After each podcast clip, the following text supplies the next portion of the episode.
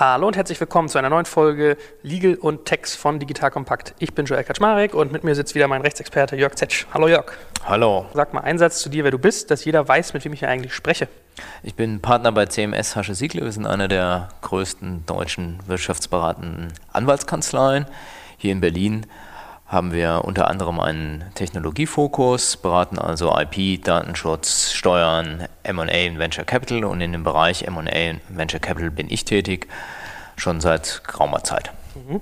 Äh, Jörg hilft mir, dieses Format hier möglich zu machen, nicht nur mit seinem Wissen, sondern teilweise auch, indem er mir mit Produktionskostenzuschüssen hilft, was natürlich sehr wertvoll ist. Das möchte ich immer gesagt haben, dass man da transparent ist. Aber ich glaube, wenn ihr immer ein paar Folgen euch angehört habt, ihr merkt, hier geht es vor allem um Wissensvermittlung, richtig geile Inhalte. Trotzdem finde ich das wichtig, immer zu sagen. Und das Zweite, was immer wichtig zu sagen ist, auch in eurem Interesse, wenn ihr irgendwas macht juristisch, das ist hier natürlich keine Rechtsberatung. Das heißt, holt euch immer einen Profi ans Board, so jemand wie Jörg zum Beispiel, und äh, lasst euch dort beraten. So, worüber reden wir heute? Heute reden wir über Mitverkaufsrechte, Vorerwerbsrechte, Mitverkaufspflichten, also so ein bisschen der, die, die Punchline, wer darf eigentlich wann verkaufen? So, weil wenn man sich irgendwann mal eine Gesellschaft sozusagen aufgesetzt hat oder Investoren beteiligt hat, dann kommen ja manchmal so ganz komische Begriffe in den Weg, wie irgendwie Drag-along und Tag-along. Darüber wollen wir heute so ein bisschen reden. So, jetzt empfiehlt es sich allen Leuten, die zuzuhören, zu sagen, vielleicht hört euch auch mal Folge 1 an, wo wir über Beteiligungsdokumente reden, denn es macht Sinn, bei diesem ganzen Thema in so einen kleinen rechtlichen Vorspann einzugehen gehen. Wo und wie regelt man denn diese Mitverkaufsrechte, Pflichten und Vorerwerbsrechte? Ja, genau. Wir hatten ja schon mal gesprochen, wie so ein Beteiligungsset aussieht. Und da gibt es vor allen Dingen den Gesellschaftsvertrag und die Gesellschaftervereinbarung. Gesellschaftsvertrag ist das, was beim Register liegt, was für alle Gesellschafter eben gilt. Und Gesellschaftervereinbarung ist eine außerhalb des Registers und der Publizität des Registers geschlossene Vereinbarung unter den Gesellschaftern, in denen eher geheim zu haltende Abreden getroffen werden. Und genau in dieser Gesellschaftervereinbarung oder auch Shareholders Agreement ist meist geregelt, wer wann wie verkaufen darf, weil man das eigentlich nicht vor der Öffentlichkeit ausbreiten muss. Jetzt wundert sich vielleicht der eine oder andere, warum diese Aspekte des Verkaufens dennoch auch im Gesellschaftsvertrag angesprochen werden. Das hat folgenden Hintergrund. Wenn Joel und ich und vielleicht noch ein Dritter eine Gesellschaft gründen und wir vereinbaren in einer Gesellschaftervereinbarung, wir verkaufen aber nur, wenn wir alle drei dafür sind und dann verkauft Joel trotzdem, weil er keine Lust mehr hat, mit mir in dieser Gesellschaft zu sein, dann kann ich herzlich wenig dagegen machen. Joel hat verkauft, der Anteil ist rübergegangen und dann kann ich vielleicht schreien, oh, jetzt mache ich Schadenersatzgeld. Aber was ist denn dieser Schaden? Ich habe einen anderen Gesellschafter neben mir drin, das wird schwierig. Und deswegen versucht man gleich einen Riegel vorzuschieben, damit diese Übertragung gar nicht erst geschehen kann. Und dieser Riegel nennt sich rechtlich Vinkulierung und ist eine Bestimmung im Gesellschaftsvertrag, die sagt, Anteile dürfen nur übertragen werden, wenn ein zustimmender Gesellschafterbeschluss vorliegt. Wenn wir eine solche Regelung gehabt hätten in unserem Fall und es hätte keinen Gesellschafterbeschluss gegeben, dann hätte Joel probieren können, wie er lustig ist, diesen Anteil zu übertragen. Er wäre schlichtweg nicht übergegangen. Und die Kunst ist es jetzt, in der Gesellschaftervereinbarung zu regeln, was es alles an Vorerwerbsrechten gibt und so weiter und dann zu bestimmen, wenn diese Regelungen eingehalten sind, dann muss die aus dem Gesellschaftsvertrag erforderliche Zustimmung erteilt werden. Das nennt man Stimmbindung. Und deswegen ist es einmal geregelt im Gesellschaftsvertrag, aber auch detailreich in der Gesellschaftervereinbarung. Man braucht bloß irgendwo diese kleine Brücke, die beide Teile miteinander verbindet verbindet. Ich sehe schon, ich muss mal so ein Legal-Lexikon bald machen, ne? Vinkulierung, das klingt so ein bisschen wie bei Harry Potter, wie irgendein so Zauber oder so.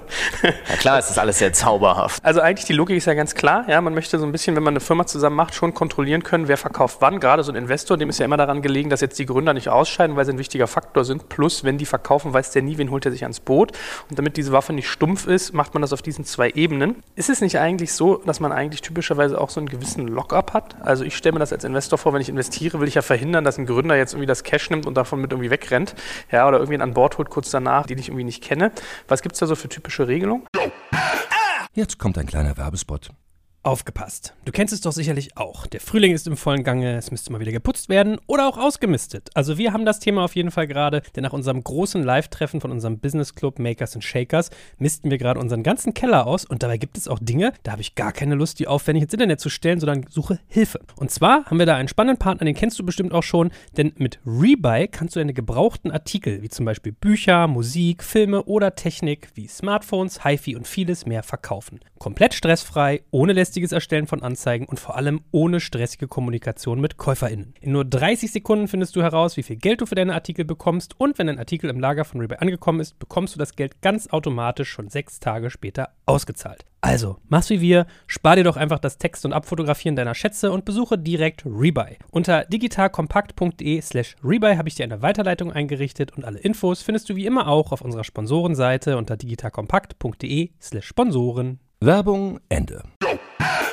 Also genau das ist richtig. Es wird eine Zeit geben, wo man sagt, die Kunden können nicht verkaufen, ohne dass der Investor zustimmt. Und das nennt man Lockup. Zeit drei Jahre ungefähr, jetzt als, als Daumengröße. Das ist auch sinnvoll, denn der Investor investiert ja in ein Team und möchte nicht, dass einen Tag später dann der Kunde seine Anteile verkauft und womöglich auch als Geschäftsführer rausgeht, was eine andere Frage wiederum ist, die Frage des sogenannten Vestings und gibt es dann einen Zugriff auf die Anteile des Gründers, der als Geschäftsführer geht. Aber diese zwei Dinge sind immer zusammenzusehen, die Lockup-Periode und die Frage, gibt es ein Vesting?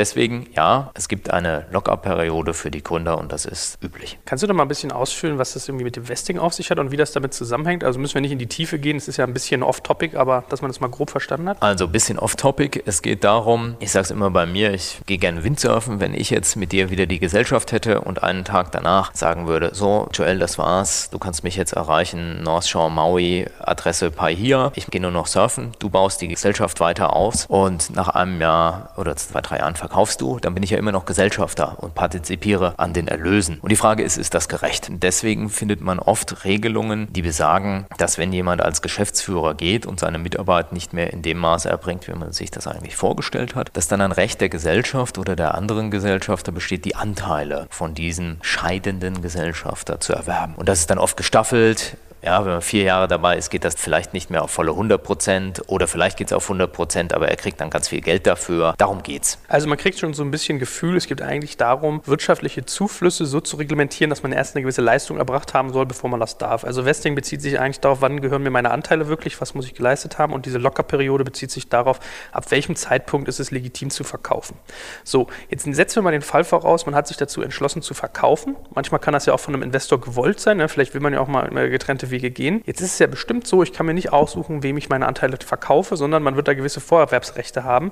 Wie regelt man sowas juristisch? Grundsätzlich muss man sich das vorstellen, die Mathematiker nennen das, glaube ich, so Apfelbaum. Man muss so ein bisschen planen, was passiert eigentlich, wenn einer verkauft. Nehmen wir wieder unsere Dreiergesellschaft. Wenn ich verkaufen würde, würde man regeln, dass es ein Vorerwerbsverfahren gibt. Das bedeutet, ich müsste meine Anteile zunächst meinen beiden Mitgesellschaftern anbieten. Wenn die beiden Mitgesellschafter sagen, ah ja, das ist ein Preis, der ist vernünftig. Und bevor jetzt der dritte dort reinkommt, an den Jörg Zetsch verkaufen will, nehmen wir lieber die Anteile. Dann würdet ihr die kaufen, die Anteile gehen an euch. Ich würde dem dritten absagen und ihn darauf hinweisen, dass es eben dieses Vorerwerbsverfahren gibt. So, jetzt kann ja folgende Variante passieren. Nur Joel erwirbt die Anteile in diesem Vorerwerbsverfahren. Dann würde man wahrscheinlich vorab auch regeln, dass ich dann Joel, der schon Interesse gezeigt hat an diesen Anteilen, auch nochmal anspreche und sage in einer zweiten Stufe des Vorerwerbsverfahrens, hör mal, der Kollege wollte die Anteile nicht, möchtest du die nicht auch haben, weil da ja noch pro Rata was übrig geblieben ist. Dann würdest du vielleicht sagen, ja, den nehme ich auch noch, ist ja prima und alles ist fein, alles geht an dich. Bleibt die letzte Situation, ich werde meine Anteile nicht in Gänze los an meine Mitgesellschafter. Was soll dann passieren? Da gibt es ja zwei Varianten. Nummer eins, ich könnte an den Dritten verkaufen, was da noch übrig geblieben ist nach diesem Andienungsvorerwerbsverfahren.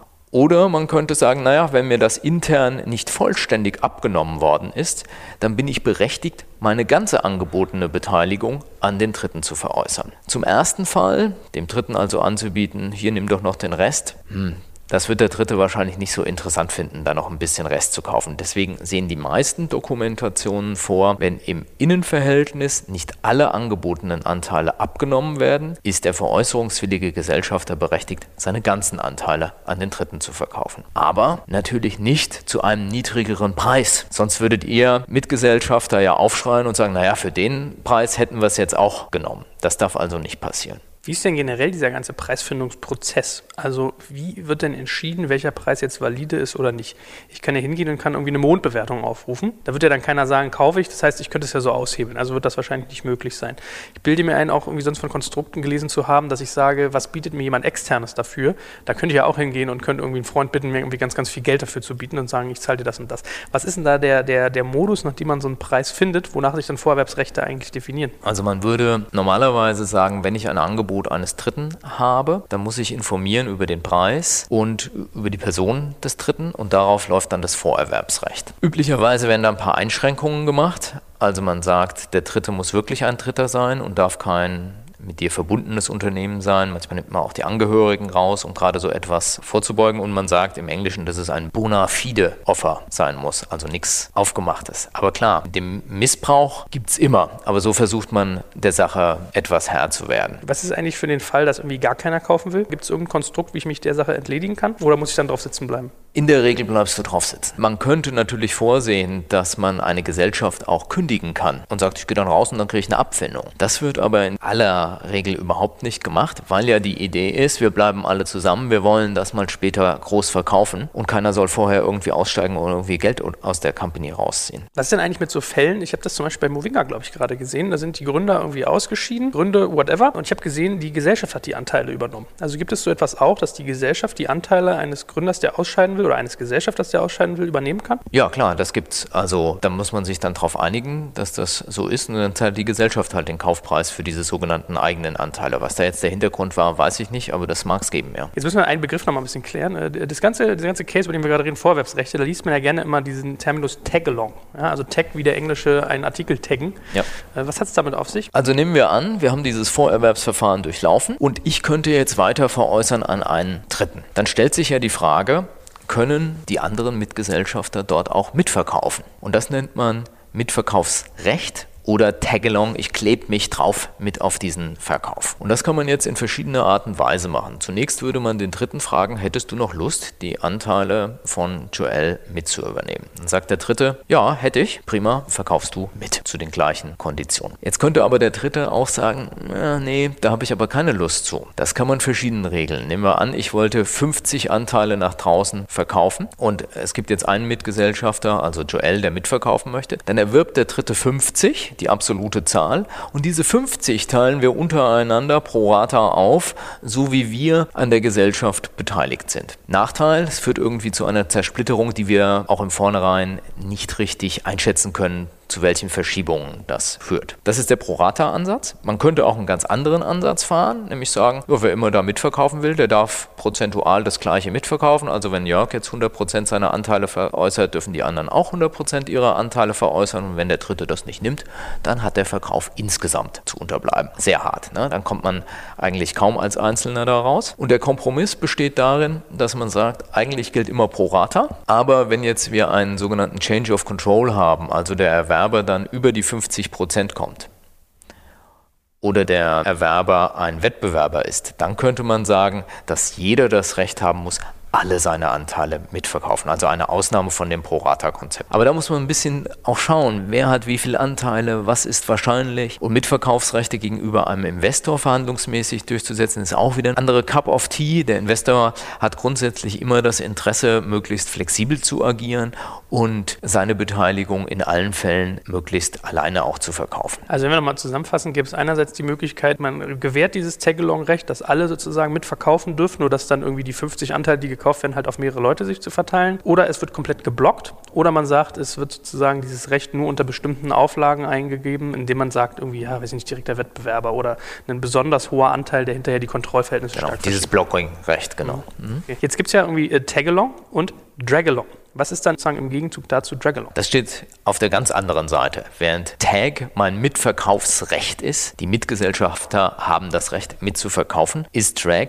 die Mitverkaufspflicht. Also das eigentlich, was der Investor immer will. Der möchte sagen, bei bestimmten Bedingungen, Klammer auf, wenn ich es bestimme, Klammer zu, soll alles verkauft werden. Das mag man jetzt sagen, Mensch, wieso gibt es eigentlich so eine Regelung? Wie kann denn der das verlangen? Das Geschäftskonzept von Venture Capital ist ja recht einfach. Niedrig einsteigen, hoch verkaufen. Und um das zu verwirklichen, muss ich aber eine ganze Gesellschaft anbieten können. Und wenn ich nur meinen Teil davon 15% oder 20% verkaufe, das interessiert einen Strategen eher nicht. Wieso sollte eine Bayer Healthcare 10% eines Biotech-Unternehmens kaufen? Die sind interessiert, das ganze Unternehmen zu inkorporieren. Deshalb braucht sowas. Was sind denn bei all diesen drei Dingen, die wir jetzt gesagt haben, so marktübliche Tendenzen, die du beobachtest? Also ich muss das entweder meinen Mitgesellschaften vorher anbieten, Vorerwerbsrechte, die dürfen mitverkaufen, Mitverkaufsrechte und die werden sozusagen mitgezogen, Mitverkaufspflichten. Was würdest sagen, sind also in diesen drei Ebenen so die typischen marktüblichen Dinge, die du siehst? Fangen wir mal hinten bei dem, bei dem Drag an, um da auch noch mal ein bisschen ins Detail zu gehen. Also die erste Frage ist, wer bestimmt eigentlich, ob der Drag ausgeübt wird? Das kommt darauf an, würde ich sagen, wie viel der Investor investiert hat. Hat ein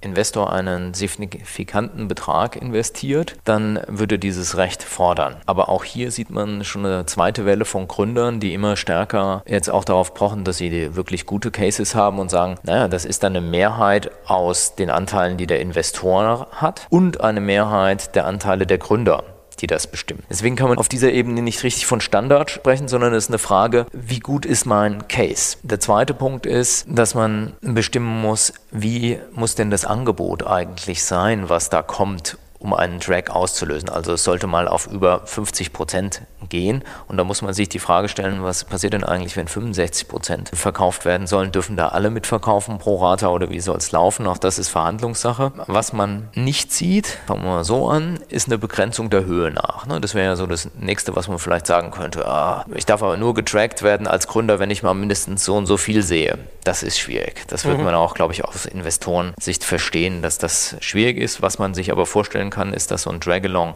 zeitlich später erst einsetzt, also nicht sofort. Und man könnte sich vorstellen, dass verhandeln manche, die eine extrem gute Company haben, dass sie auch sagen, okay, da gibt es ein Vorerwerbsrecht, auch beim Drag. Normalerweise fällt das nämlich dann weg. Also das wäre so Marktüblichkeit. Du siehst, es kommt sehr stark auf den Case an. Vorerwerbsrechte ist in der Regel so, würde ich sagen, dass die alle haben. Es gibt aber auch Fälle, bei denen die nur der Investor hat. Wieder Position des Investors möglichst frei zu verkaufen. Und ähnlich ist die Aussage bei den Mitverkaufs Rechten. Man sieht schon auch viele Dokumentationen, in denen, wenn der Investor verkauft, ein Mitverkaufsrecht besteht, aber man sieht auch andersrum Dokumentationen, die das eben nicht haben. Also man muss sich als Gründer schon so ein bisschen an den Gedanken gewöhnen, dass es am Ende des Tages der Investor ist, der eigentlich darüber mitentscheidet, wann man verkauft, dass das irgendwie jemand ist, der eigentlich mit den größten Hebel hat, da entweder was vorzulegen oder nicht. Mitentscheidet auf jeden Fall, wenn nicht sogar allein bestimmt. Nicht? Jetzt äh, mag sich ja vielleicht der ein oder andere manchmal wundern, man liest ja so Artikel, irgendwie äh, XYZ hat ein Unternehmen gekauft, erwarb 80 Prozent der Anteile und mit 20 Prozent bleibt das Gründerteam noch an Bord.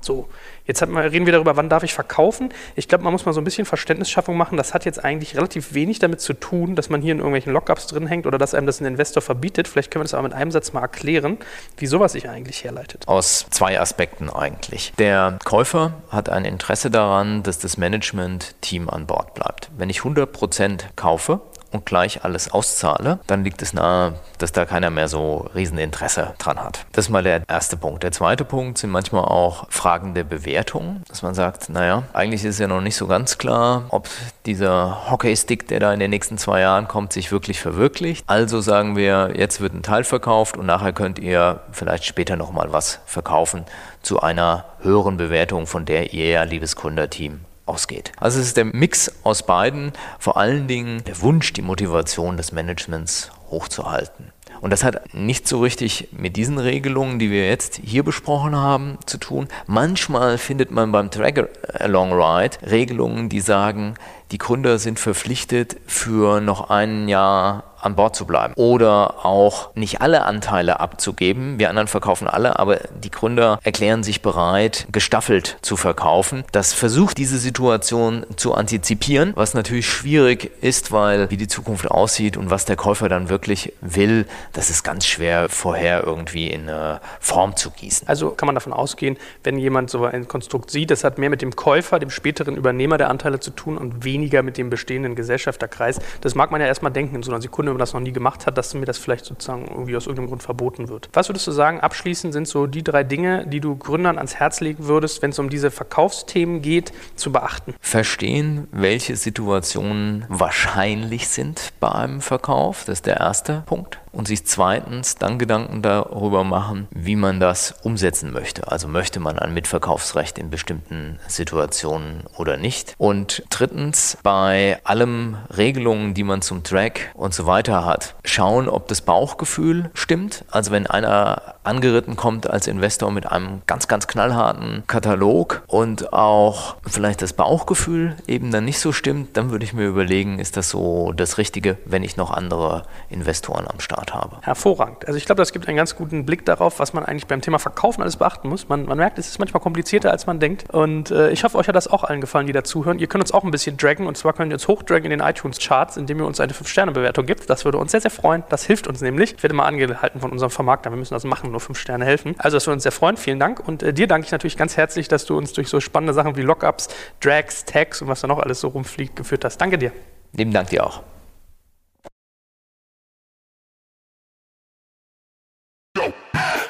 Jetzt kommt ein kleiner Werbespot. Aufgepasst! Heute möchte ich dir unseren Partner Pendo vorstellen.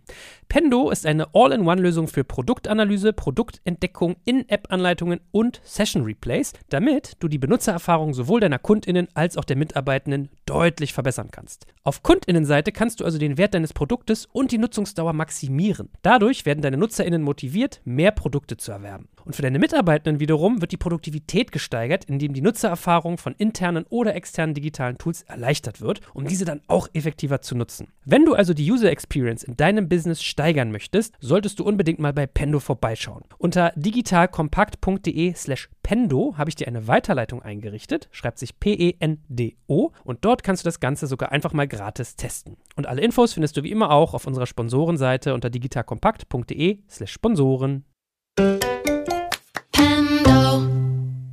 Werbung Ende.